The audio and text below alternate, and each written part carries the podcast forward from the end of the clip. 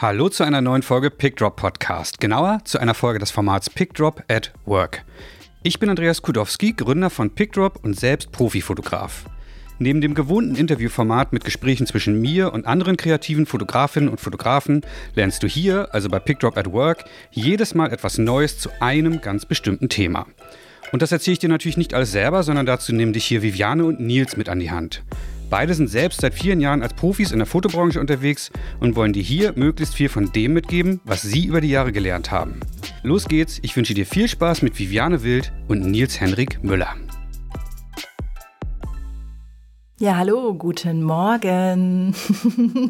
du, äh, äh, Viviane, ich darf dich unterbrechen. Ich glaube, das ist so diese Radiobegrüßung. ja, wir machen doch jetzt keinen Podcast, wir machen doch Radio, oder? nee, ich glaube, ich glaube, Podcast ist tageszeitenunabhängig. Ähm, ja, wir haben heute das Thema Bildbearbeitung. Ist immer mal wieder durch alles Mögliche durchgegeistert. Ist immer mal wieder aufgetaucht als äh, Prozess, als Teil dessen, was wir eben auch äh, mit anbieten, machen müssen, wie auch immer. Sogar so weit gewesen, dass äh, sich Kollegen und Kolleginnen die Mühe gemacht haben, bei herauszufinden, äh, wer meine Bildbearbeiterin ist und sich dann direkt an sie zu wenden haben wir uns gedacht, ja, machen wir doch einfach mal Thema Bildbearbeitung komplett. Als ja. eine Ausgabe. genau, und äh, wir haben heute eine Gästin da, die Maxi de Witt. Und ich fand sehr schön bei ihr, sie nennt sich Photoshop-Flüsterer, Tieftaucher und ist wohl angeblich auch Pilzsammler. hallo Maxi. Guten Morgen, hallo. Freut mich sehr. Ich habe mal so ein bisschen recherchiert, weil wenn du ja schon im Podcast dabei bist, wollen wir natürlich auch ein bisschen mehr von dir erfahren.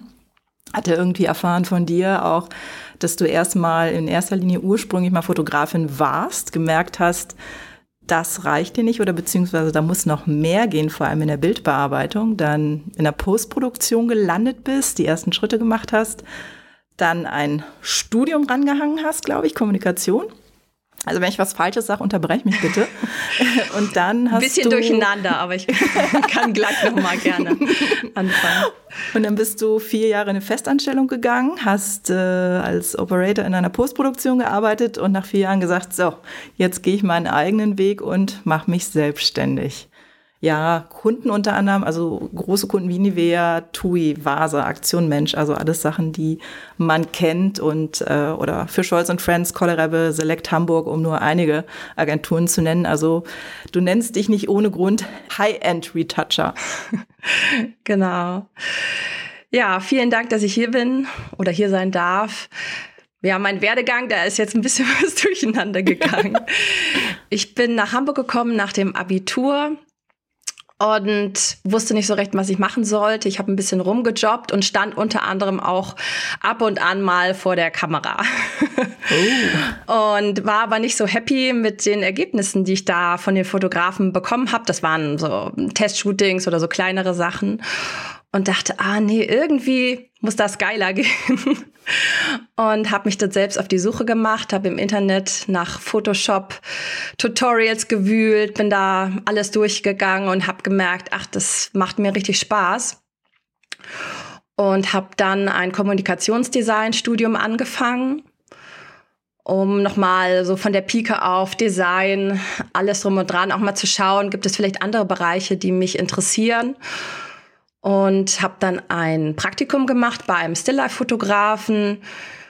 Das hat mir Spaß gemacht, total, aber ich wusste, ah nee, so ganz bin ich bei der Fotografie noch nicht beim Richtigen gelandet. Und der hat aber mit einer Post-Production zusammengearbeitet in Hamburg. Und die hat mich fasziniert, die fand ich super und da wollte ich hin, habe dann da ein Praktikum angefangen, noch während meines Studiums nach dem Abschluss meines Studiums habe ich dann dort fest angefangen als Operator und war da eben vier Jahre fest angestellt, bis ich mich dann irgendwann selbstständig gemacht habe.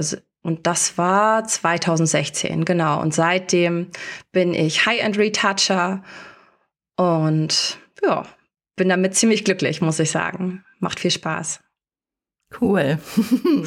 Also auch erstmal, das hätte mich jetzt nämlich auch interessiert oder wäre eine Frage gewesen, wie kommt man eigentlich zu dem Beruf oder wie wird man das? Also welche Grundvoraussetzungen braucht man da eigentlich? Also im Zweifel ein Unfall. Im Zweifel ein Unfall. Ein Unfall?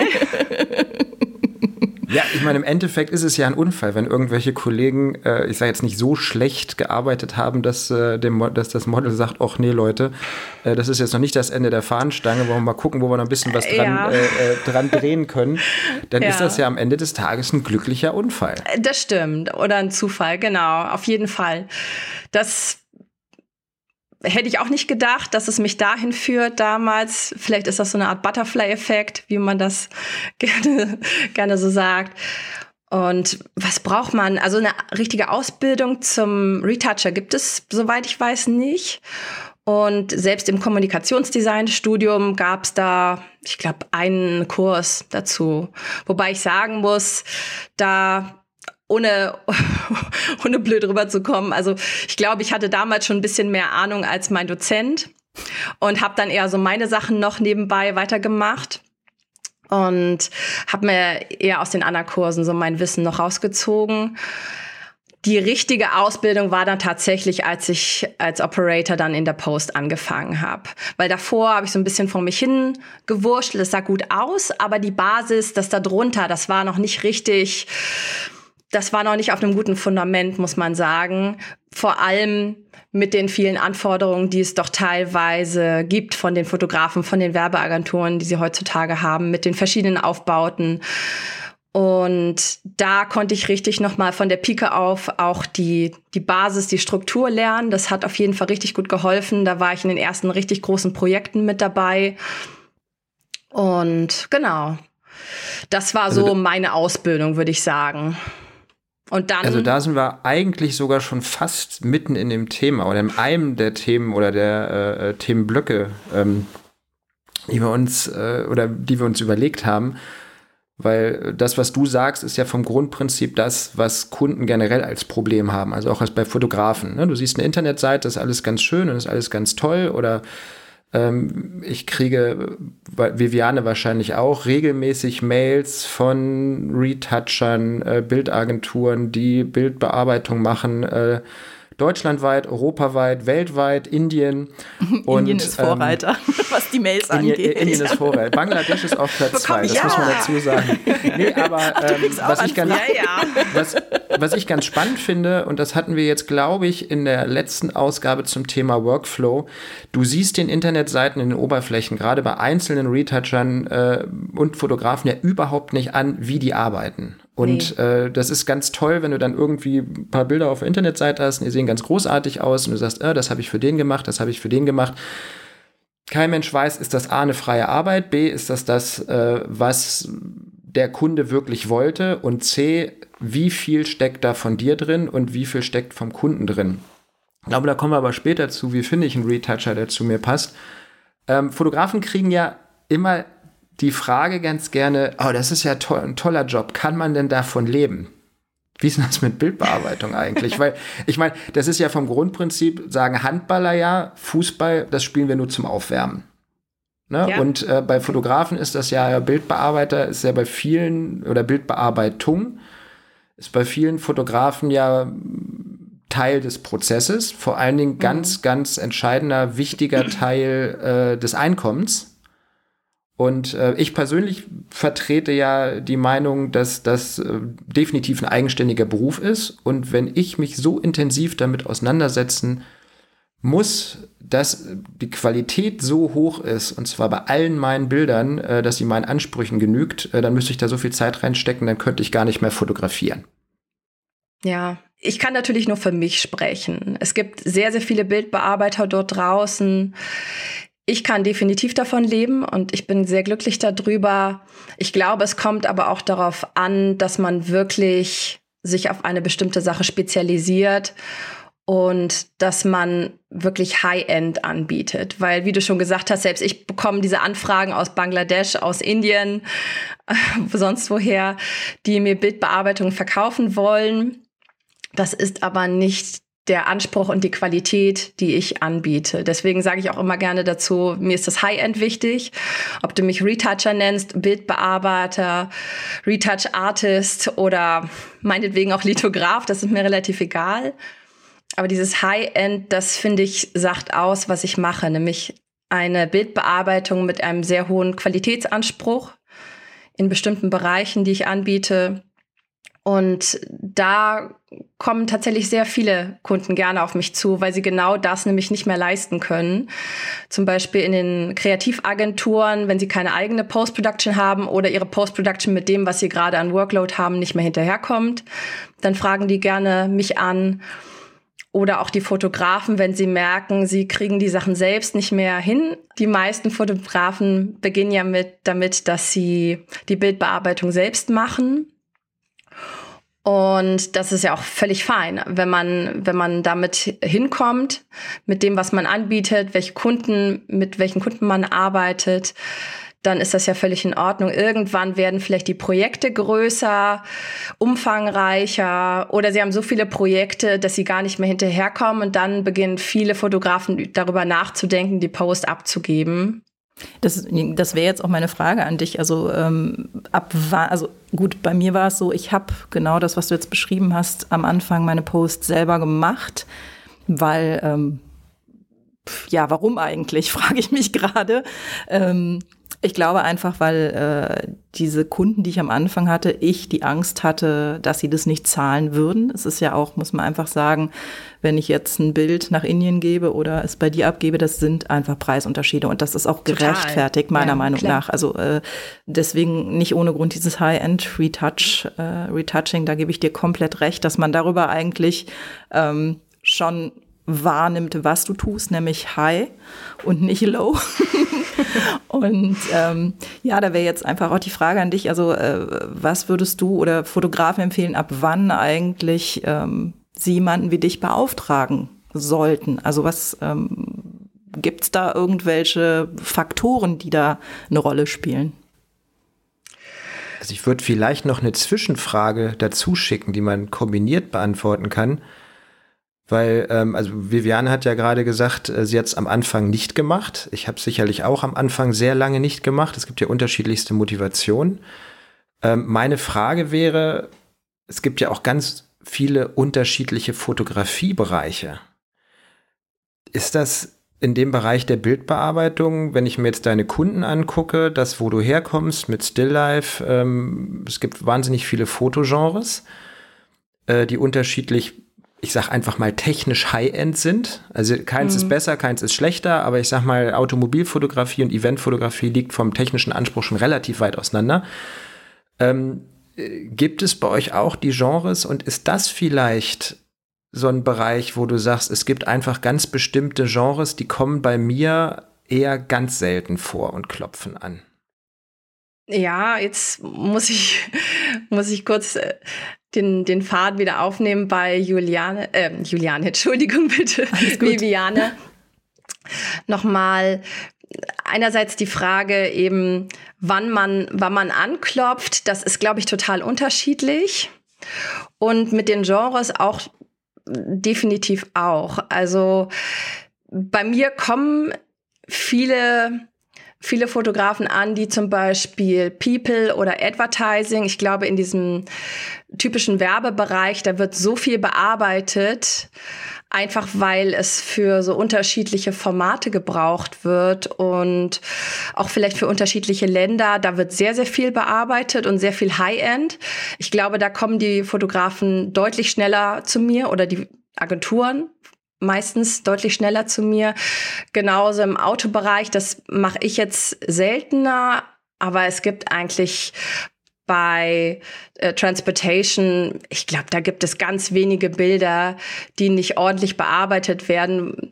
Und ich schätze mal, die wenigsten Fotografen machen das selbst, weil da so, das so umfangreich ist. Still Life kommt immer drauf an, was für ein Motiv das ist, was auch das Projekt für einen Anspruch hat. Viele Fotografen machen das selbst oder in kleineren Projekten vielleicht selbst, in größeren dann nicht.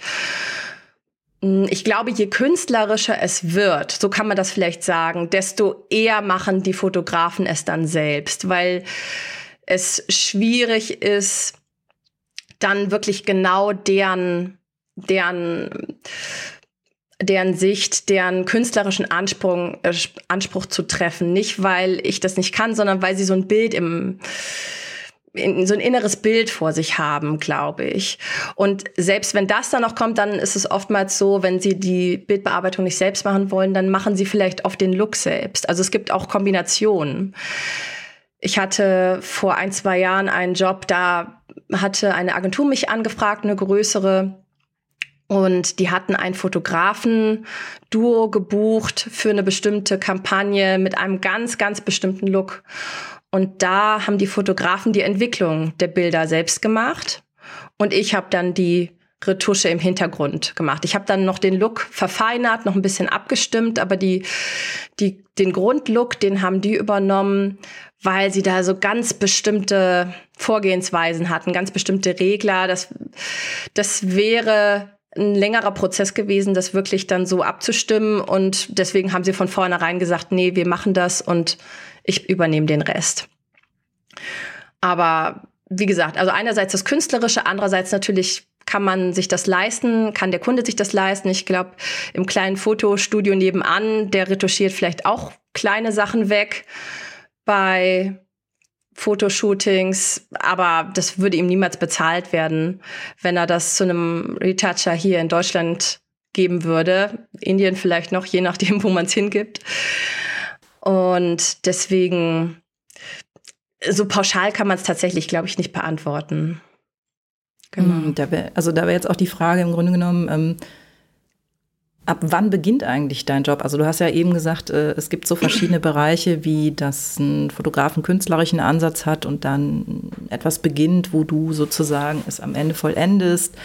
Oder mhm. ähm, wie ist das zum Beispiel jetzt? Ähm, ja, also gibt es da Unterschiede oder was, was ist so der normale Weg bei dir? Also das heißt, äh, gibt es die Agentur, den Fotografen, der sagt, hier hast du die RAW-Daten, leg los oder äh, der Fotograf oder die Agentur macht vorher die Grundentwicklung? Also wo beginnt dein Job? Also ja, wie ist das im Normalfall bei dir? Also am liebsten habe ich die RAWs, weil mit den RAWs hast du die, die Macht. du hast eben wirklich alle Möglichkeiten oder fast alle Möglichkeiten, eben das, was in den RAWs drin ist. Und da ist es tatsächlich auch relativ unterschiedlich. Es gibt manche Fotografen, die machen ganz gerne die Grundentwicklung, weil sie so eine bestimmte Richtung im Kopf haben. Meistens mache ich die aber tatsächlich. Und genau, dann mache ich die Grundentwicklung wenn es, wenn ich den Fotografen gut kenne, wenn wir schon eine Richtung, eine gewisse Richtung abgestimmt haben, in die es gehen soll vom Look, dann looke ich auch gerne schon beim Entwickeln. Ich entwickle mit Capture und ich liebe Capture eigentlich einfach für, für die Möglichkeiten, die man da hat, auch den Look schon in die Richtung zu drehen, in dem man ihn haben möchte. Aber damit muss man sich relativ sicher sein, weil man kann schlecht bei einem relativ relativ guten Look, re relativ starken Look kann man schlecht wieder ins Neutrale zurückgehen. Deswegen geht das wirklich nur, wenn man sich gut kennt, wenn man sich gut abgestimmt hat. Ansonsten beginnt für mich die Bearbeitung dann in Photoshop. Und da mache ich zuerst die ganzen Pixelkorrekturen, also was auch immer ich da gerade bearbeite, ob es ein Porträt ist, ob es ein Beauty ist, ob es ein Still Life ist. Dann kommen die die Basiskorrekturen und darüber kommt dann der Look, dass ich an dem Look auch immer noch mit dem Fotografen oder der Fotografin zusammen feilen kann. Und genau, wenn so das Grundgerüst steht, dann schicke ich gerne die ersten JPEGs. Am besten bei einem größeren Job dann drei, vier, die möglichst unterschiedlich sind, dass der Fotograf dann sieht, ah, okay, in die Richtung soll es gehen. Das kann man an einem manchmal nicht so gut abschätzen. Und von da aus gehen wir dann weiter, je nachdem, ob es schon die Richtung ist, in die es gehen soll, oder ob wir da noch ein bisschen weiter feilen. Und dann, ja, mache ich da dran noch weiter. Und wenn es dann noch auch noch andere Pixelkorrekturen gibt, klar, das kann man da drunter noch machen. Das ist ja kein Problem. Deswegen ist dieser Aufbau so wichtig, dass man immer zurückgehen kann, dass es nicht destruktiv ist und das ist auch, sehe ich auch als Teil meiner Arbeitsqualität, dass ich da immer die Möglichkeit habe, bei jedem Arbeitsschritt, bei, bei jedem Stand wieder auch zurückzuschrauben oder in die Richtung zu wechseln, damit wir genau dort ankommen, wo der Kunde eben hingehen möchte. Mhm. Ja, spannend. Also eigentlich sehr, sehr analytisch eigentlich. Auf jeden Fall. Also es ist auch eine gewisse technische Komponente. Würdest du sagen, dein Job ist kreativ? Ja, teils, teils. Also einerseits natürlich die Kreativität beim, beim Look entwickeln, auch bei den Feinheiten, wie ich so die Dinge manchmal zusammensetze, gerade bei so großen Composings. Da ist es dann schon so ein bisschen knifflig, so wie bekomme ich die zusammen, wenn die von der Fotografie her vielleicht doch nicht so ganz zusammenpassen. Das ist manchmal so ein bisschen wie Puzzeln, aber Puzzeln finde ich hat auch durchaus kreative Seiten. Und wo ich auch ganz stark meine Kreativität drin sehe, ist, wenn ich weiß, ich habe ein gewisses ein gewisses Ergebnis, wo ich hin möchte, wie komme ich dahin? Weil Photoshop ist ja ein Riesenprogramm, das Programm der tausend Wege. Und da muss ich dann immer abwägen, welches ist für dieses Foto oder für diesen Job der richtige Weg. Und darin sehe ich auch einen Teil meiner Kreativität, weil das Motiv ist ja in aller Regel vorgegeben. Und das ist natürlich auch völlig, völlig fein. Da besteht ja das Briefing drin, was ich dann eben von, vom Kunden bekomme. Mhm. Also was ich ganz spannend finde, ist dieser, ähm, also klar, also es gibt, es gibt den Prozess, du kriegst das Bild, du arbeitest, du äh, siehst zu, dass du das so aufbaust, dass du im Endeffekt auch gewisse Schritte zurückgehen kannst, wenn sich irgendein Kunde, das kennt man ja ganz gerne, an Schritt Nummer 32 überlegt, ich hätte das doch ganz gerne in Blau, ne, dass du dann 32 Schritte vorher einmal nochmal in Blau drehen kannst. Mhm. Das sind ja Prozesse, die dir helfen, ähm, auch zügig zu arbeiten und nicht an, ich meine, die Fehler wirst du auch irgendwann gemacht haben, dass du äh, dann was gemacht hast, dann will jemand was anderes, du musst einfach wieder von vorne anfangen. Ja. Ähm, und darüber, über solche Fehler lernt man das ja. Das heißt, dass man einen Workflow hat, der äh, einem selber so hilft, dass man dem Gegenüber eben auch schnell, äh, effizient äh, und gut unterstützen kann. Was ich ganz spannend finde oder wahrscheinlich das Spannendste ist ähm, dieser, dieser Anfangsmoment, die Datenübergabe. Mhm. Ne, weil ich, äh, was ich gemerkt habe mit äh, Kollegen ähm, und Kolleginnen, dass es äh, in der Kommunikation immer ist, ja, wie ist denn das mit der Nachbereitung, mit der Bildbearbeitung, äh, ähm, wie machst du das?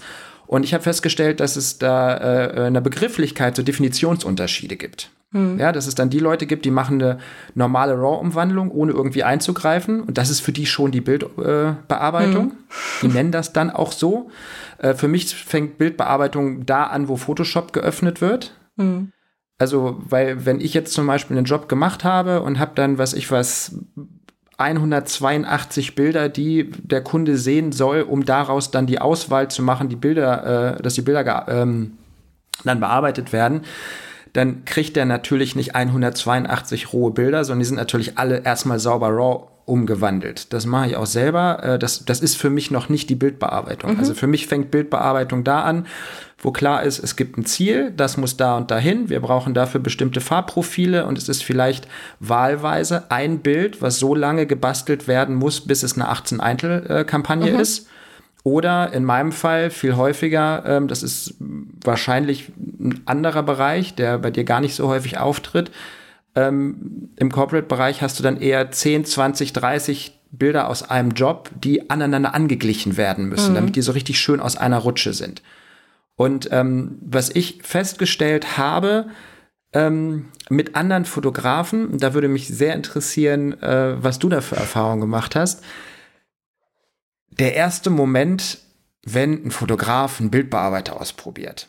Das ist nämlich manchmal so, als wenn die das erste Mal eine Visagistin haben oder einen Assistenten. Ja, das heißt, die mhm. nehmen sich dann einen Assistenten und sagen, ah, jetzt habe ich einen Assistenten, das ist jetzt, das muss jetzt alles ganz toll laufen und übersehen dabei vollkommen, dass die eigene Arbeitsweise, die eigene Wünsche, die eigenen Wünsche und die Kommunikation der eigenen Arbeitsweise und der Ziele, die man hat in diesem Prozess, eine wahnsinnig große Rolle spielen. Ja. ja. Das heißt, dass die dann ihre Bilder geben, dann geben die zum Bildbearbeiter und sagen, mach mal, und dann kriegen sie die zurück und dann sagen sie, das ist total scheiße, das ist ja ein scheiß Bildbearbeiter.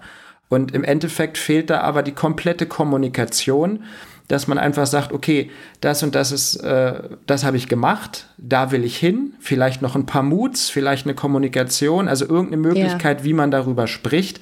Weil wenn du zehn Fotografen in einen Raum schickst äh, mit dem exakt gleichen Equipment, kriegst du zehn komplett verschiedene Bilder. Bei Bildbearbeitern wird das genauso sein. Ja, total. Und ähm, ich glaube, ein guter Bildbearbeiter ist der, der in dem Moment, wo jemand kommt, das erste Mal, also erstmal muss er rauskriegen, ob es das erste Mal ist, äh, dann die richtigen Fragen stellt und den damit durchzieht, anstatt zu sagen, ich bin Bildbearbeiter und äh, äh, ich mache jetzt deine Bilder irgendwie, weil die Wahrscheinlichkeit, dass das dann klappt, ist ja relativ gering. Total. Also da hast du genau das eigentlich angesprochen, was ich super wichtig finde, gerade wenn man sich noch nicht kennt, wenn man einen ersten Job miteinander macht. Viele denken, ein guter Bildbearbeiter, dem gibst du einfach die Bilder rüber und dann macht er das und dann sind alle happy. Aber das ist ja nicht der Fall. Wie soll ich wissen, wo du hin möchtest, wenn du mir das überhaupt nicht mitteilst? Weil es gibt ja tausend Wege, was man machen könnte. Und deswegen ist für mich super, super wichtig, gerade in den ersten Jobs, wenn man sich noch nicht so kennt oder wenn es einfach ganz unterschiedliche Projekte sind, dass man ein gutes Briefing aufsetzt als, als Agentur, als Fotograf, dass man mich gut brieft, beziehungsweise ihr könnt natürlich nicht wissen, was ich alles vielleicht brauche an Daten, an Fakten, an Wissen, um eben wirklich das liefern zu können, was ihr haben wollt. Und deswegen frage ich da immer schon sehr, sehr genau nach. Also wenn jemand keine Fragen stellt, das wäre für mich, wenn ich Fotograf wäre, wäre eine Red Flag, dass der nicht so genau weiß, was er tut. Weil ohne, ohne Nachfragen geht's eigentlich fast nie. Also ich habe mir auch mal einen, einen Briefing-Leitfaden gemacht. Den schicke ich auch manchmal ganz gerne rum, wenn jemand noch gar nicht so genau weiß. Wenn ich kriege auch oft Anfragen so, ja, ich habe hier fünf Bilder, mm, Still Life was, was nimmst du dafür? So, was, was möchtest du haben? Und äh, ich bräuchte die übermorgen. Und ich so, ja, ich weiß doch gar nicht, was du haben möchtest. Ich weiß doch gar nicht, was du von mir willst, was, was das an Umfang ist. Da schicke ich, das sind dann so Momente, wo ich wirklich merke, okay, da ist noch gar keine ja, Sensibilität nenne ich mal, was, was das an, an Wissen, an Vorwissen bedarf, um da wirklich einen guten Job machen zu können, schicke ich das gerne rum oder ich stelle einfach meine Fragen dann in der E-Mail oder im Telefonat. Und das fängt ja davon an, wer ist der Auftraggeber, wie viele Bilder es werden, wird es ein Shooting, werden Stockmotive, das gibt's ja durchaus auch, wird es ein Composing, was für ein Stil soll es werden? Und ganz wichtig, wie du schon gesagt hast, am besten ganz viele Moods, das hilft mir enorm, weil dann kann ich mich so ein bisschen einfühlen in das Projekt und auch in den Fotografen oder in die Agentur, in den Kunden das mag ich am liebsten tatsächlich. Das lasse ich mir auch nach Jahren Zusammenarbeit noch gerne schicken, wenn es irgendwie einen neuen Look geben soll. Das finde ich, das finde ich super wichtig. Und dann natürlich, wie viele Korrektursteps. Das kann man am Anfang zum Beispiel manchmal nicht ganz so sagen. Aber es gibt so ein Gefühl, wie ach, das, das sollen nur Social Media Bilder sein, da reicht vielleicht ein Korrekturstep oder es wird eine Riesenkampagne, wie du schon sagst, mit 18 Eintel so lange bis fertig wird. Und es gibt durchaus auch mal Projekte, da werden das ziemlich viele Runden, gerade wenn der Kunde dann auch noch mit drin hängt und das letzte Wort haben will in den letzten Jahren, da arbeite ich eigentlich nur noch von meinem eigenen Office aus, aber ich habe eine ganze Weile auch bei den Agenturen vor Ort gearbeitet, gerade in den Anfangsjahren. Und die großen Agenturen, dann sind das solche Kunden wie Krombacher Tui, wenn das ein riesen Composing ist, dann sind das da auch mal 10, 15 Korrekturrunden. Das ist völlig normal. Und das sind alles Sachen, das, das findet man erst durch Fragen raus. Das geht einfach nicht ohne. Und wenn man, wenn man da nicht rankommt, wenn man da, wenn man das vergisst, dann kann das eigentlich kein gutes Ergebnis werden, tatsächlich. Das ist ja also, ziemlich ähnlich dann auch zu unserem Job, im Grunde genommen. Also, wenn ich eine Kundenanfrage bekomme, muss ich auch oft nachfragen, äh, damit ich weiß, wo geht die Reise hin. Also also meine Frage wäre an der Stelle bei all den Parallelen, weil mein Problem ist, und ich glaube, das ist eine Frage, die, äh, glaube ich, auch einige Kollegen äh, wahnsinnig umtreibt, wie kalkuliert man denn das? Weil, also ich habe jetzt den Vorteil meiner Bildbearbeiterin mittlerweile, also sagen wir, 75 Prozent meiner Jobs laufen relativ ähnlich. Hm. Das heißt, es ist so weit, dass sie weiß, äh, die Bilder kommen so und so sauber durchbelichtet auf den Punkt. Weiß, also die kann, wir, können, wir sind so weit, dass wir, dass wir von vornherein eine ziemlich genaue Schätzung vor dem Job und vor meinem Angebot vor allen Dingen, weil das die Bildbearbeitung ja zum Teil schon mit drin. äh, eine Schätzung abgeben können äh, bei dem Job, wie viele Bilder sie oder wie anteilig wie viele Bilder sie pro Stunde schafft.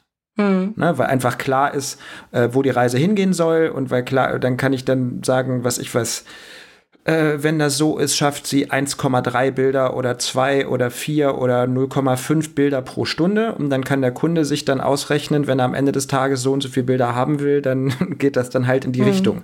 Ne, also man könnte auch schon fast sagen, ein Preis äh, äh, pro Bild. Aber das finde ich wieder schwierig, weil darauf ist dann festgenagelt und so kannst du dann die Zeit sagen, circa. Und wenn der dann doch noch drei Korrekturrunden hat, dann ist aber klar, das ist das Normale. Alles, was darüber hinausgeht, kostet mehr. Schwieriger wird es dann bei so Sachen wie äh, Kampagnen, die ich in den letzten Jahren gemacht habe, wo es dann eben tatsächlich diese Zusatzanfragen äh, gibt, wo es dann halt auch wirklich das Briefing gibt und wo dann eben genau, was du sagst, die äh, Kommunikation mit der äh, Agentur ist, wo man dann eben mit dem Retoucher, weil dann manchmal eben auch diese, ähm, diese äh, Kommunikationslinie irgendwann an dem Fotografen vorbeigeht. Und mhm. zwar bewusst, ne? dass du halt sagst, okay, ich mache das und das, ich bin bis zu dem Punkt mit drin und ähm, die Bildbearbeitung wird zwar über mich kalkuliert, aber die Agentur kommuniziert direkt mit der Bildbearbeiterin. Das heißt, da brauche ich mhm. dann äh, eine ganz offene Kommunikation auch mit dem Budget und wie viel Stunden da drin sind mit der Bildbearbeiterin, damit die nämlich sofort, wenn irgendwas auch nur am Horizont aus dem Ruder läuft, dass man dann sofort eben guckt äh, mit den Kosten, dass man sagt, passt mal auf, so und so war das kalkuliert, das habt ihr jetzt schon äh, für die ersten drei von fünf Motiven, äh, fangt ihr hier schon an zu überschreiten.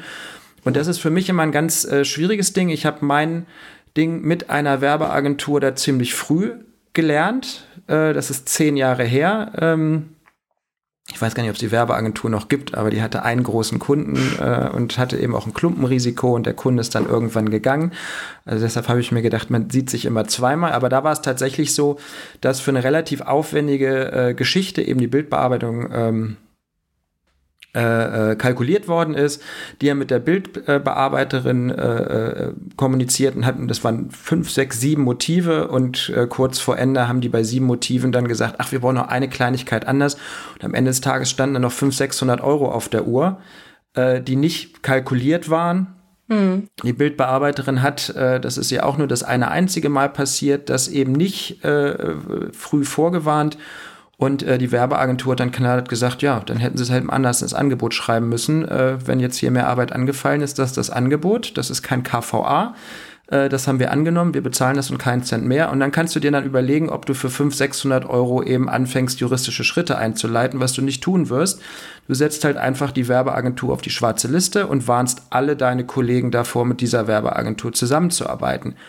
Aber deswegen meine Frage, ähm, weil es gibt ja unterschiedliche Arten und Weisen, was ein Retoucher für einen Fotografen ist. Das ist ja wahlweise, in meinem Fall ist es ja sowas wie eine Büroerweiterung oder wie eine Mitarbeiterin. Das heißt, mhm. ich arbeite natürlich auch für andere Fotografen, aber bei mir ist es eben ein ganz fester Bestandteil und geht immer in die Richtung. Ähm, was bist du für den Fotografen und wie kalkuliert man dich? Ja, da hast du jetzt ja ein eine Riesenfrage aufgemacht, ein Riesenfass.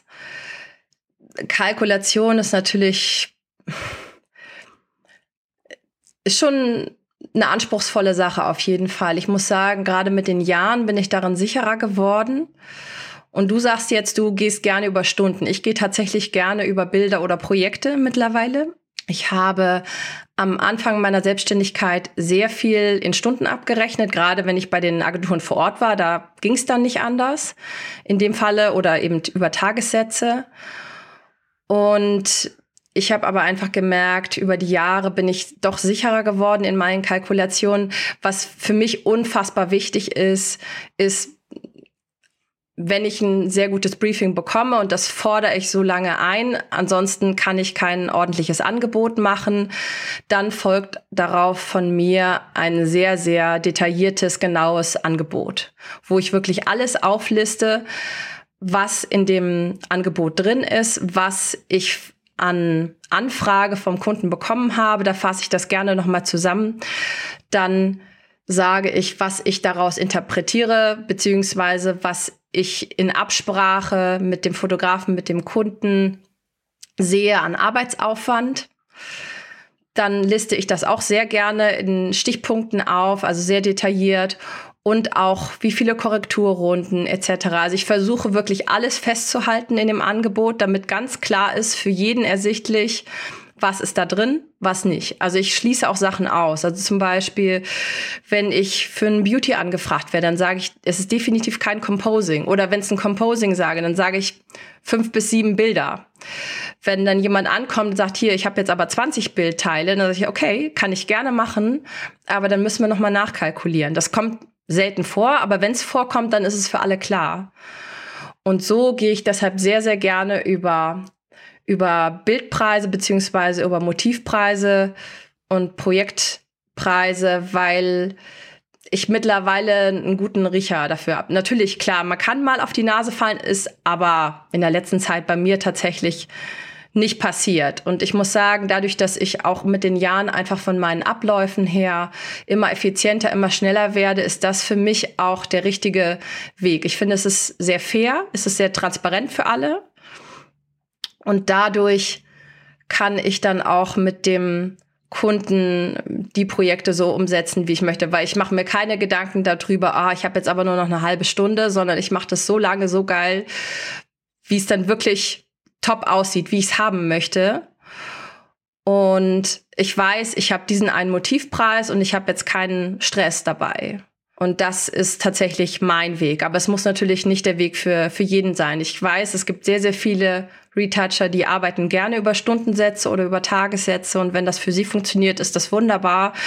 Für mich ist es nicht der Weg, den ich, den ich gehe. Also ich, wie gesagt, ich gehe über ein sehr, sehr genaues Briefing, dass alle wissen, was ist darin enthalten, was nicht. Und ich habe auch die Erfahrung gemacht, dass ein genaues Briefing auch dem Kunden hilft, dem Fotografen oder der Agentur, nochmal wirklich sich bewusst zu machen, was brauche ich und was brauche ich nicht.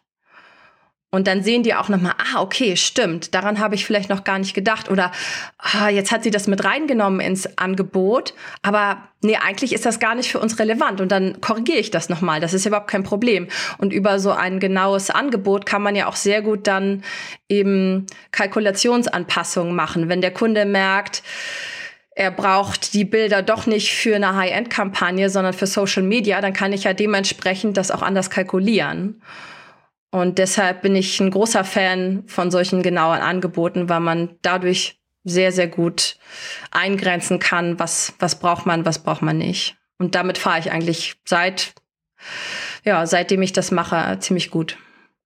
Ich finde das gerade ähm, extrem spannend, die, diese Genauigkeit, die du da mittlerweile entwickelt hast oder diese Einschätzung und ähm, weil was für mich immer, also vor allem am Anfang, ein ganz großes Problem war, ähm, das Briefing, also von meiner Seite aus, weil mhm.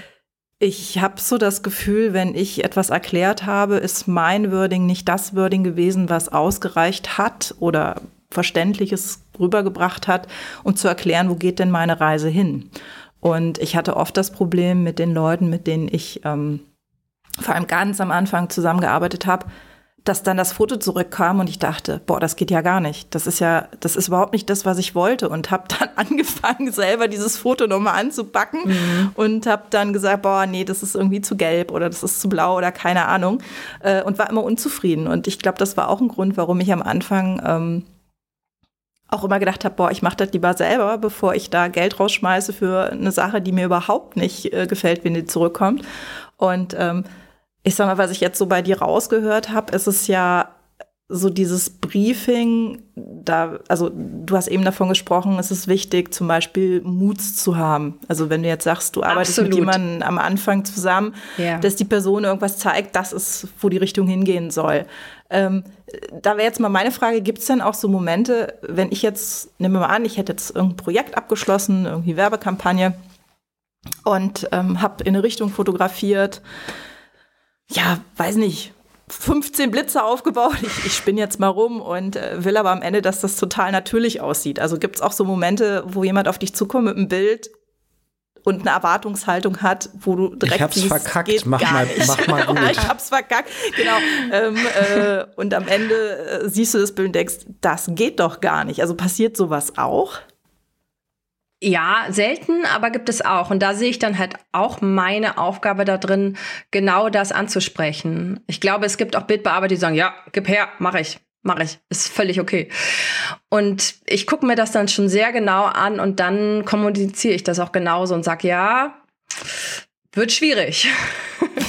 oder, ja, oder du, sorry, aber nee, das wird nix. Also es kommt sehr selten vor, tatsächlich. Man kann ja Gibt's sehr nach viel, Indien? Nein. Ah, selbst dann. Oder, oder, oder der Aufwand ist halt überhaupt nicht in Relation. Das gibt's natürlich auch. Also mhm. zum Beispiel so ein Composing gemacht werden und die Lichtsituationen sind total unterschiedlich. Man müsste dann quasi jeden Schatten drehen. Das mhm. könnte man teilweise sogar machen, aber es ist überhaupt nicht in Relation zu dem, was ich dann berechnen müsste oder würde. Da gibt's auch, auf jeden Fall. Also das sehe ich auch als einen Punkt, wenn man nach einem Retoucher sucht. Da habe ich mir die letzten Tage natürlich so ein bisschen Gedanken gemacht vor unserem Gespräch jetzt, den ich als ganz wichtig empfinde, dass der Retoucher auch sieht, wo die Grenzen sind und das auch anspricht und nicht einfach sagt, ja, komm, machen wir. Und dann mhm. am Ende sind alle enttäuscht, weil es nicht dabei, nicht das rauskommt, was sie sich vorgestellt haben. Und also ich glaube, das ist berufsübergreifend. Das kann man, was genau, was du gesagt hast, kann man hundertprozentig so stehen lassen. Auch vollkommen uneingeschränkt. Ich glaube auch, dass das eins der größten Probleme äh, von vielen Fotografen ist, dass die eben einfach sich hinstellen und sagen, ja, ja, nee, klar. Also ist, ist kein Problem, ist kein Problem, machen wir, weil sie eben einfach den Job haben wollen. Und ich glaube, das ist die sicherste ja. Methode, einen Kunden zu verlieren. Ja. Total. Äh, weil äh, mein Diplomvater hat das mal so schön formuliert, der gute Peter Wippermann, der hat gesagt, der Kunde ist König, das heißt aber nicht, dass er weiß, was er will. Und ähm, das ist, äh, was die Kalkulation angeht, eben bei mir am Anfang. Es gibt äh, viele Anfragen, die wollen ein Gesamtangebot haben, wo dann alles drin ist mit Bildbearbeitung. Ich sage, Leute, ihr wisst weder, was ihr haben wollt, ihr wisst noch nicht mal, wie viele Bilder das werden. Das passiert ja im Corporate häufiger als zum Beispiel bei einer Kampagne. Wenn du bei einer Kampagne sagst, es sind fünf Bilder, äh, und äh, da soll die Reise hingehen. Da geht dann mir so langsam die Morgensonne auf, weil ich weiß, okay, das äh, ist kalkulierbar, wenn hm. die andere Seite schon weiß, wo sie hin will. Ähm, da ich aber weiß, dass viele Fotografen und Fotografinnen jetzt nicht die Kalkulationsgenies sind, ähm, du, du, lächelst schon, ähm, ist meine Frage, ähm, wenn der Fotograf seine Sache dann praktisch mit deinem Angebot kalkuliert hat, mhm. also weil er muss ja im Endeffekt, äh, er muss ja sein Angebot kalkulieren. Es gibt ja zwei Möglichkeiten. Du kalkulierst den ganzen Job, und sagst dem Kunden, Bildbearbeitung kann ich noch nicht kalkulieren, bevor das Briefing da ist. Also ich brauche dieses Briefing. Da gibt es Fotografen, die eben auch genauso wie du ganz klar, äh, ganz klar kommunizieren und sagen, ohne diese ganzen klaren Angaben kann ich euch nur Teilangebote machen, weil für eine Bildbearbeitung, wenn wir zum Beispiel mit einer Maxi zusammenarbeiten, das ist High-End aber das ist vom Grundprinzip wie beim Filmschnitt, die muss hundertprozentig wissen, wo die Reise hingehen muss, sonst ist es nicht kalkulierbar. Ja. Deshalb schlage ich euch vor, ich mache ein Angebot für das ganze Shooting mit allem, was dazugehört und so weiter und so fort. Und das Bildbearbeitungsangebot, das kann ich hinterher schieben, sobald ihr wisst, was ihr braucht, wie viel ihr braucht und in welchem Umfang ihr braucht. Ich weiß aber aus unterschiedlichen Diskussionen mit Fotografen und Fotografinnen, dass ich in dieser Klarheit, äh, weil ich mich nicht aufs Maul legen möchte äh, in meiner Kalkulation, ähm, da vielleicht manchmal ein bisschen klarer bin als andere und andere dann eben das schon vorkalkulieren oder sich von dir ein Angebot holen und müssen ganz schnell ein Angebot an ihren Kunden machen. Und die Frage ist dann, was passiert denn bei dir oder zwischen dir und dem Fotografen, wenn sich dann abzeichnet, okay, das kostet mehr, weil es dann eben, glaube ich, auch viele Fotografen, wie es im Übrigen auch zum Teil Werbeagenturen, also gerade in der mittleren Größe gibt, die dann sagen, na ja, aber das ist jetzt so kalkuliert und wir haben jetzt ja auch gar nicht mehr Geld. Weil ähm, bei Fotografen ist halt häufig schon so auf dem Shooting, weißt du was, wenn es Overtime gibt, dass die dann schon anfangen zu zittern, weil sie das nicht klar kommuniziert haben und haben aber ein ganzes Team am Set mit Assistenten und Visagisten mhm. und dann manchmal sogar einen Mund halten und die Overtime von denen selber zahlen, weil sie Angst haben, mit dem Kunden zu sprechen. Hm. Und äh, wenn du für eine Werbeagentur direkt arbeitest, dann kommunizierst du ja klar und dann ist das ja erstmal dein Kunde. Aber wenn du einen Fotografen dazwischen hast, der in seiner Kommunikation nicht so klar ist und du arbeitest für den Kunden deines Kunden und hast so eine Pflaume dazwischen, mhm. was passiert denn dann? Mm, also ich versuche natürlich auch mit den Fotografen ganz klar zu sein. Also dass sie wissen, was alles da enthalten ist und was nicht. Und das muss man dann auch so weitergeben. Also eigentlich ist das bislang immer ziemlich gut gegangen, dass die Fotografen das auch weitergegeben haben, was ich in meinen Angeboten kalkuliert habe und was nicht. Was natürlich auch oft vorkommt, ist, dass die Fotografen kalkulieren und dann fragen, kannst du es zu dem Preis machen? Das kommt natürlich auch vor, weil sie keine Zeit hatten oder weil sie einen gewissen Satz genommen haben und dann ist es natürlich an mir zu sagen, ja, das passt oder es passt nicht. Und da bin ich dann eben auch ganz, ganz ehrlich. Das ist auch manchmal auf Erfahrungswerten. Dann habe ich mit dem Fotografen schon mal zusammengearbeitet. Weiß ich, wie der arbeitet, was er alles haben möchte, was nicht. Und dann kann das klappen oder es kann nicht klappen. Und wenn ich der Meinung bin, dass steht nicht auf guten Füßen, dann sage ich das auch und dann lehne ich so einen Job dann auch gegebenenfalls ab. Also da bin ich über die Jahre auch sehr konsequent geworden, dass ich solche Sachen dann nicht annehme oder auch Sachen, die nicht zu mir passen zum Beispiel.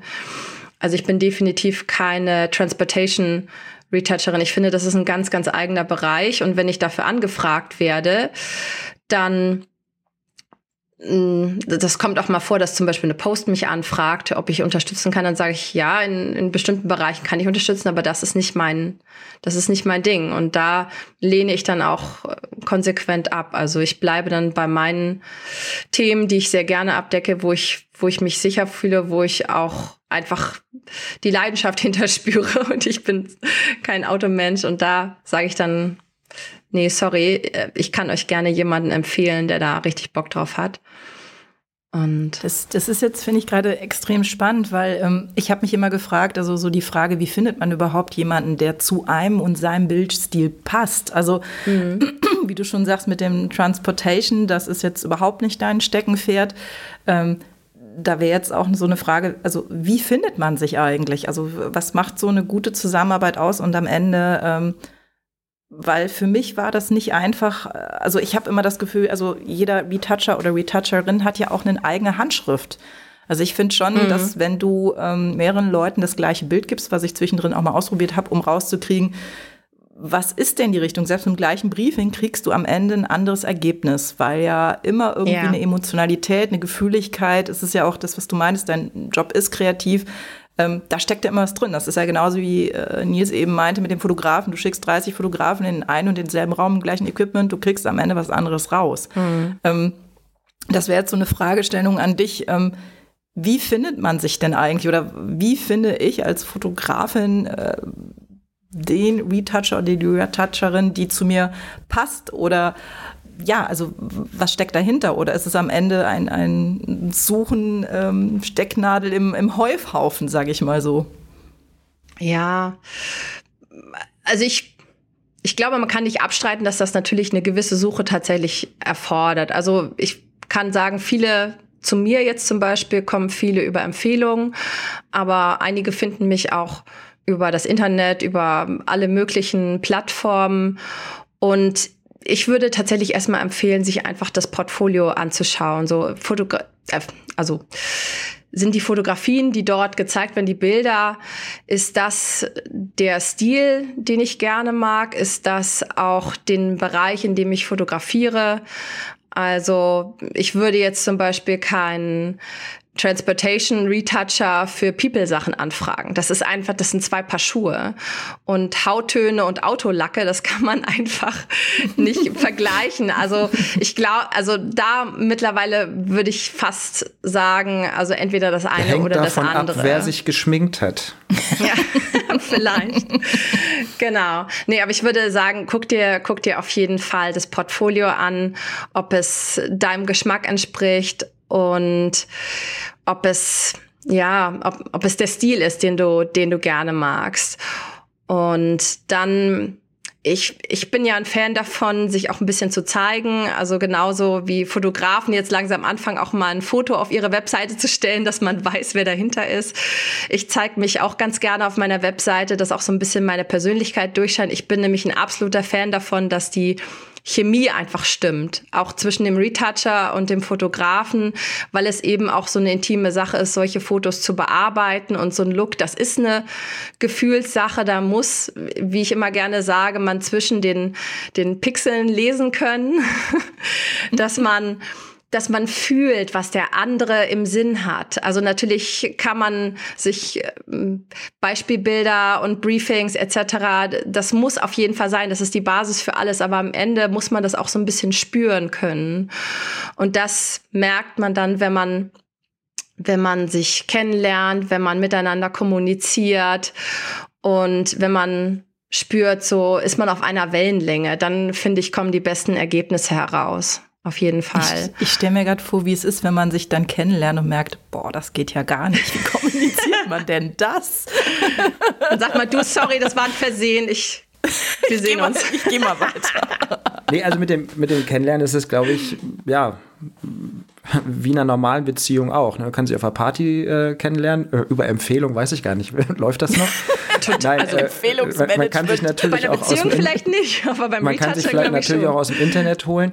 Aber das geht ja auch in beide Richtungen. Ne? Also ich habe jetzt neulich von einem äh, angehenden Retoucher, äh, ähm, Viviane hat die äh, Mail auch bekommen, äh, eine sehr liebe und freundliche Frage äh, gekriegt, wie man denn als Retoucher einen Fotografen findet. Und ähm, die Antwort ist eigentlich auch genau so, genauso wie ein Fotograf sein Kunde findet wenn ich, also ich habe seinerzeit, ähm, das ist eine der äh, peinlichsten, aber gleichzeitig auch äh, schönsten Geschichten äh, meiner Karriere gewesen. Ähm, ich habe mich auf die Empfehlung eines Fotografen bei Ellen Dietrich von der Zeit vorgestellt. Die war damals da die Bildchefin und ähm, hatte eine, eine Mappe, äh, wo ich irgendwie eine Reportage in Pusemucke fotografiert habe, in Schwarz-Weiß. Und sie hat sich ganz viel Zeit genommen, wie das äh, für ihr Verlagshaus wahrscheinlich auch so üblich ist.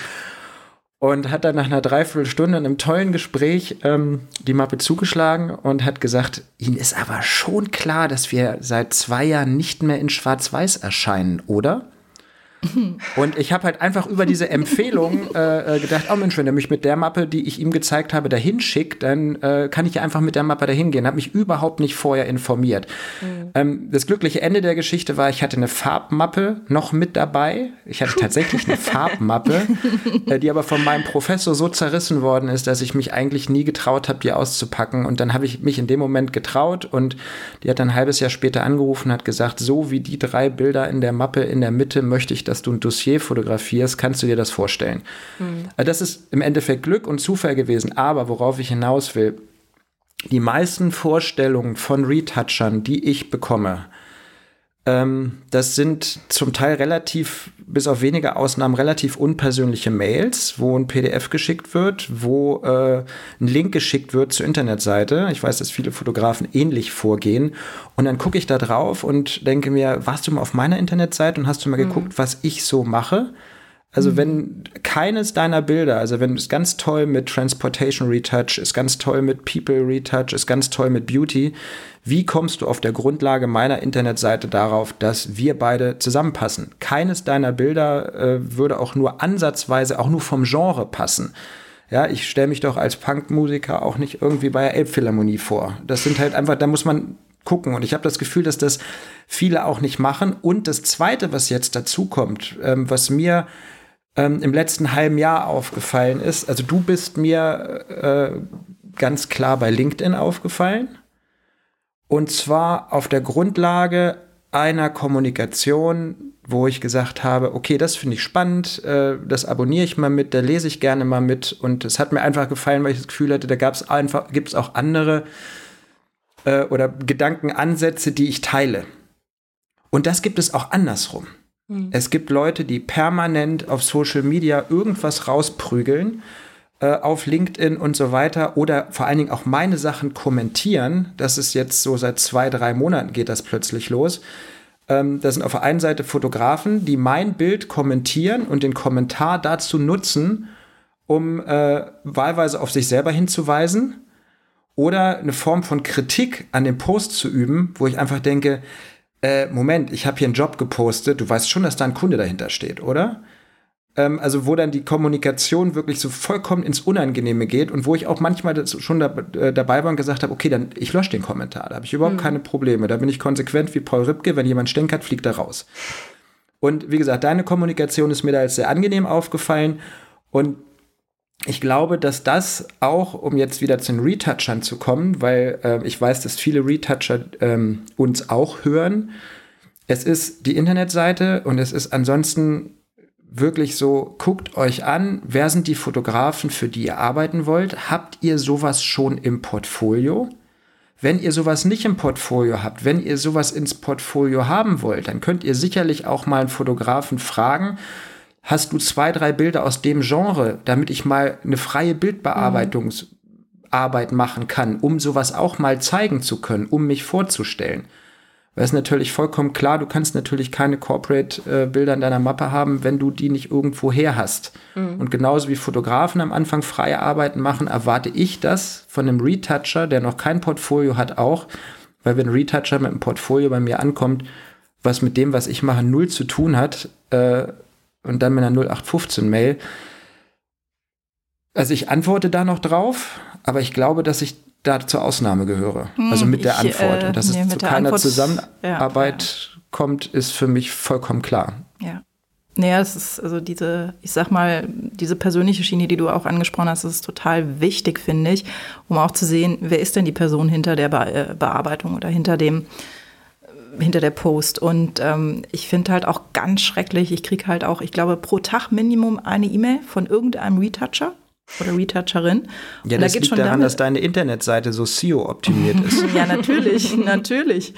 Ja, und äh, das Schlimme ist, es geht ja schon damit los, von welcher Mail kommt denn diese, diese, also diese ja, diese Anfrage oder diese Information. Und dann haben die irgendeine GMX-Adresse oder eine Web.de, wo ich schon dachte, ey, das ist doch überhaupt nicht professionell. Mhm. Und äh, dann steht dann immer drin, was sie alles Tolles machen und tun, wo ich denke, Leute, ihr habt euch überhaupt nicht mit mir auseinandergesetzt und ähm, keine Signatur, äh, keine genau. Telefonnummer, genau. GMX-Adresse, äh, ein Link also, zu einer mittelprächtigen Internetseite, ein schlechtes PDF. Also ist genauso ja wie bei vielen Fotografen, wo ich einfach sage, ja, ja. Äh, ihr müsst euch klar sein, wenn jemand für euch Geld ausgeben soll, dann geht es nicht nur über das Produkt, sondern das muss halt einfach passen und äh, stellt euch dann einfach die Frage, würdet ihr so jemandem ein wichtiges Projekt geben oder, äh, Entschuldigung jetzt für die Werbung, liebe Maxi, oder lieber einer Maxi, die eben eine Internetseite hat, die äh, in sich schlüssig ist, äh, eine LinkedIn-Kommunikation, wo man sich auch gerne mal mit einklingt und wo man das Gefühl hat, man spricht über Themen. Und zwar nicht nur über die Themen der Bildbearbeitung, sondern, wenn ich mich richtig erinnere, auch mal zum Thema äh, Selbstständigkeit. Was ich mir wünsche, wie man mit einem Selbstständigen umgeht. Ja. Das hatte ich richtig verortet, ne? Ja, das hatte, hatte ich auch mal. neulich mal so fünf, genau. sechs Punkte weil bei deinen Kunden stehen viel Werbeagenturen und äh, Vorsicht, ich muss aufpassen, bis Viviane fertig getrunken hat, nicht, dass sie plötzlich sich verschluckt oder anfängt zu husten, wenn ich jetzt weiterrede. Nein, bei deinen Kunden stehen ja auch viel Werbeagenturen und der Umgang mit Dienstleistern ist von Werbeagentur zu Werbeagentur doch schon sehr unterschiedlich.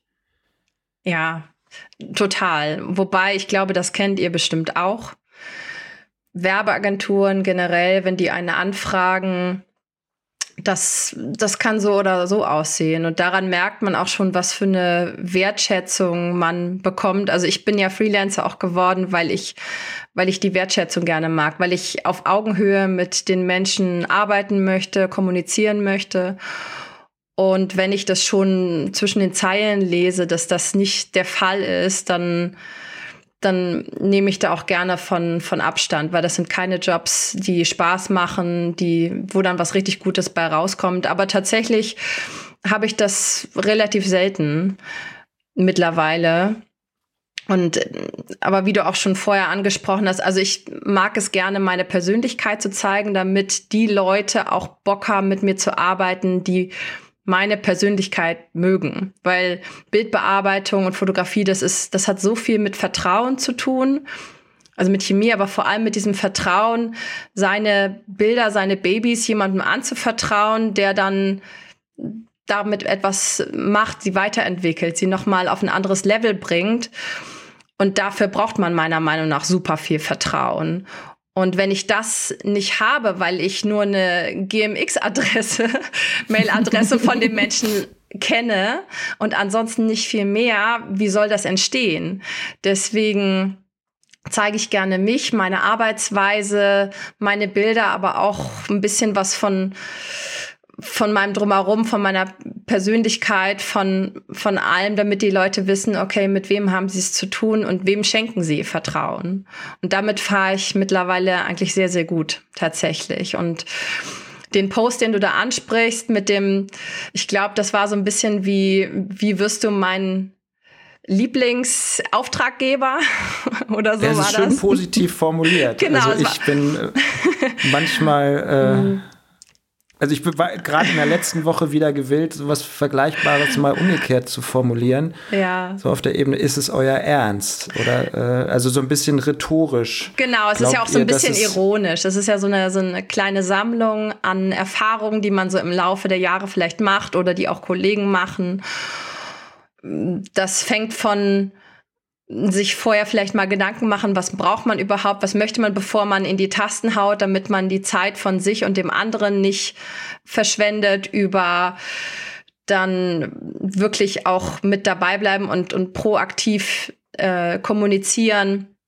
Oder auch wenn ein Job nicht wird, dann auch mal absagen. Das kommt ja auch manchmal vor, dass das vergessen wird. Solche, solche Dinge. Und da bin ich schon ganz froh, dass das tatsächlich bei, bei meinen Auftraggebern mittlerweile eigentlich ganz gut klappt. Ansonsten kommen die echt in die in die Penalty Boxe, wo ich sage so, dass vielleicht kriegen die noch eine Chance, vielleicht auch nicht. Ansonsten die die streiche ich dann. Also ich würde ja gerne mal mit dir, obwohl wir haben unterschiedliche Kundenkreise, weil ich habe auch so eine Penalty-Box. Ich glaube übrigens, und das ist was ganz Spannendes, äh, weil wir wollen, äh, äh, also wir haben, ich haben auch schon überlegt, ob wir uns mal genau über solche Themen unterhalten äh, mal in einer gesonderten Ausgabe mit dem Arbeitstitel Kunden aus der Hölle. Ähm, dabei geht es aber nicht darum, äh, äh, äh, irgendjemanden zu dissen, weil ich glaube nämlich, dass, du hast gerade was gesagt, äh, es wird vergessen abzusagen. Ja. Und es fällt je nach Situation wahnsinnig schwer, gewisse Dinge oder Verhaltensweisen auf der anderen Seite beim Kunden nicht als vorsätzlich zu erachten. Natürlich gibt es das auch, das heißt, man sitzt dann, wenn irgendwas passiert ist, da und sagt, es gibt drei Möglichkeiten. Entweder die ist unfassbar dreist, unfassbar gedankenlos oder einfach schlecht ausgebildet. So, und auf alle diese drei Sachen habe ich eigentlich keinen Bock. Hm. So, und wenn sowas einmal passiert, dann ist das okay. Wenn dann beim zweiten irgendwann sagst du, das kenne ich auch, äh, geht dann die Penalty-Box auf. Ähm, bin bei manchen Anrufen von vornherein äh, sehr vorsichtig, weil ich eben auch immer versuche, zwischen den Zeilen zu lesen. Ähm, jetzt kommt, glaube ich, eine richtig schöne Frage. Glaubst du, dass du mit den Kunden, wo du bist, was du jetzt geworden bist und mit den Agenturen und vor allen Dingen mit der Spielklasse, wo du angekommen bist, glaubst du, dass das was damit zu tun hat, dass du in dem Moment konsequent bist, und sagst, ich möchte auf Augenhöhe arbeiten und wenn du nicht mit mir auf Augenhöhe arbeitest, dann möchte ich das eigentlich nicht. 100 Prozent. Aber es gibt nämlich manche, die sagen, ich kann mir das gar nicht leisten, so zu kommunizieren. Und ich glaube, es ist genau umgekehrt. Ja. Mhm. Weil ja. ich habe festgestellt, bei vielen Sachen, wo ich dann einfach auch, ich sage jetzt nicht auf den Tisch gehauen habe, sondern offen kommuniziert habe, dass dann die Gegenseite äh, plötzlich einlenkt und sagt, so war das gar nicht gemeint. Mhm. Ja, dann muss ich mich natürlich in dem Moment zusammenreißen äh, äh und nicht irgendwie, ja, wie war es denn gemeint? Ja. Also es gibt auch gerade so, ähm, ich habe witzigerweise auch gerade so bei dem Thema Bildbearbeitung zum Teil mit Werbeagenturen äh, Momente, wo ich einfach denke, ey Leute, das ist nicht euer Ernst. Ne? Mhm. Also wo das dann äh, komplett kalkuliert ist. Die Bildbearbeiterin hat sich einen Timeslot freigehalten von einer Woche und dann ruft die Werbeagentur an und sagt, ja, nee, also wir haben uns mit der Bildbearbeitung das jetzt alles überlegt, wir machen das jetzt doch intern. Dann sage ich, mhm. ja, das ist schön, dass ihr das intern macht. Wir haben ein Angebot, ihr habt das angenommen, wir haben einen Vertrag. Ich mhm. habe das hier äh, mit der äh, Bildbearbeiterin gemacht und ganz unabhängig davon, äh, ob das jetzt, äh, wie das jetzt im Hintergrund läuft, es gibt genug Fotografen, dass das ein fester Bestandteil vom Einkommen und wir haben hier einen Vertrag. Mhm. So, und dann kommt dann gerne von der anderen Seite auch mal so, ja, also Mensch, dann sind wir, also es gibt ja auch, da müssen wir jetzt mal gucken, wie wir uns einigen. Ja, wir hätten ja in der Zukunft auch noch mal den einen oder anderen mhm. Auftrag. Und äh, da ist mir dann zum Beispiel auch schon mal rausgerutscht, äh, klingt für mich jetzt ein bisschen wie eine Erpressung. Mhm. Ja, nee, so habe ich das gar nicht gemeint. Ich sage, du, wir sitzen zu dritt im Auto, äh, haben alle hier so verstanden. Also wie war es denn gemeint? Und ähm, das, es gibt immer so ganz heikle Momente, ähm, wo ich dann eben auch merke, äh, da, es gibt zwei Möglichkeiten. Möglichkeit eins ist aussteigen, Reißleine ziehen, sagen, sucht euch wen anders. Möglichkeit zwei ist, ähm, auch ganz offen zu kommunizieren und zu sagen, fand ich wirklich richtig blöd, so möchte ich nicht arbeiten, äh, dem Gegenüber noch eine Tür offen lassen, zu sagen, gut, war nicht so gemeint, äh, aber so vorgehen ist auch nicht ganz so geil. Deswegen lass uns eine andere Zusammenarbeitsebene finden, damit das eben auf Augenhöhe bleibt. Und ich bin mittlerweile der festen Überzeugung, dass diese klare Kommunikation in diesen Bereichen dazu führt, dass man immer mehr Kunden hat und bekommt, die einen mit Respekt behandeln, auf Augenhöhe. Das sind aber auch in der Regel nicht die Kunden, die immer nach dem billigsten suchen. Und ich glaube, dass dieses Wohlfühlen äh, eben auch was damit zu tun hat, dass man sich das an manchen Stellen vielleicht auch ein bisschen erkämpfen muss. Auf jeden Fall. Also ich glaube, das bleibt nicht aus, gerade wenn man als, als Freelancer alleine unterwegs ist. Man muss ganz klare Grenzen ziehen und ganz klar für sich definieren, was ist in Ordnung und was nicht und wie gehe ich mit solchen Situationen um. Und da bin ich bei dir. Da gibt es natürlich immer unterschiedliche Möglichkeiten, damit umzugehen. Das ist vielleicht auch so ein bisschen kundenabhängig. Hat man mit dem schon mal was gemacht? Hat man nicht? Wie kommt das rüber? Das kann man, glaube ich, auch nicht pauschal dann sagen, ich gehe damit immer so oder so um. Aber was ich immer mache, ist eben diese ganz klare Kommunikation und die klaren klaren Grenzen, wo ich sage, so, wenn, wenn das so läuft, Leute, tut mir leid, aber dann wird das beim nächsten Mal nichts mit uns. Also es gibt natürlich auch Projekte, die manchmal ganz blöde aus dem Ruder vielleicht gelaufen sind, wobei, also das kommt selten vor, aber wenn das mal der Fall ist, weil die Agentur sich dann plötzlich komplett umentscheidet oder da was total umgeschmissen wird. Ich mache diese Projekte zu Ende, auch wenn ich manchmal denke, so, ah, das war jetzt wirklich nicht cool. Ich beende die und dann danach entscheide ich so, das ist ein Kunde, mit dem wird eine gute Zusammenarbeit wahrscheinlich nicht mehr möglich sein. Es kommt, also es war in den letzten Jahren, glaube ich, kann ich gar nicht sagen, ob das der Fall war, aber natürlich in den ersten Jahren, wenn man, wenn man lernt, wenn man Lehrgeld bezahlt einfach, wenn man noch nicht die Erfahrung hat, die einfach mit der Zeit erst kommt, da macht man natürlich solche Erfahrungen. Und ich glaube, wenn man da nicht klar genug ist in dem, was man möchte und wohin man möchte, dann bekommt man irgendwann Schwierigkeiten. Und wie du schon sagst, wenn jemand sagt, ah, ich kann mir das nicht leisten, ich muss, ich muss das so machen, ich muss das so annehmen, das ist definitiv der, der falsche Weg. Denn dann wird man nie die Qualität erreichen und die Kunden, Lieblingskunden, ist ja auch so ein, so ein Wort, was überall rumfliegt, aber man bekommt dann nicht die, die Menschen zu sich, mit denen man wirklich gerne arbeitet und mit denen dann auch so eine Qualität überhaupt erst möglich ist.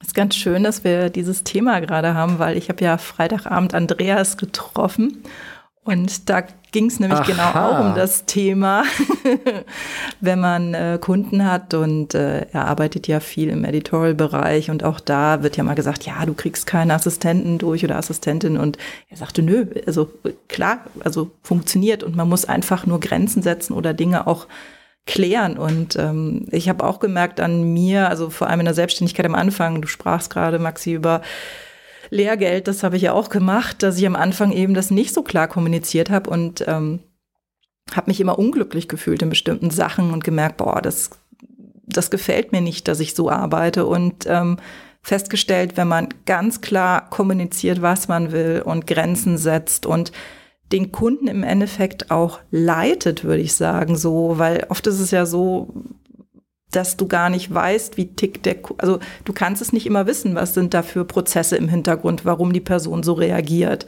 warum verhandeln die jetzt auf einmal, warum äh, haben sie den unterzeichneten KV, nehmen sie den jetzt auf einmal äh, wieder auseinander und all diese Dinge. Das gehört ja auch dazu zum täglichen Alltag eines Fotografen oder Fotografin, dass du dich mit solchen Dingen rumschlagen musst. Und ähm, ich finde, wenn man dann über Fakten geht, also das gar nicht emotional sieht, sondern einfach sieht, was sind denn hier die Fakten? Was ist denn abgesprochen worden? Und was sind denn meine Fakten, um gut arbeiten zu können, am Ende auch das äh, Ergebnis zu liefern, was der Kunde haben möchte? Es geht ja auch um eine gewisse Professionalität, die man abliefern möchte. Dann kommt man nicht drum rum, ganz klar zu kommunizieren, meiner Meinung nach. Und das ist auch, finde ich, der Weg, der zum Erfolg führt.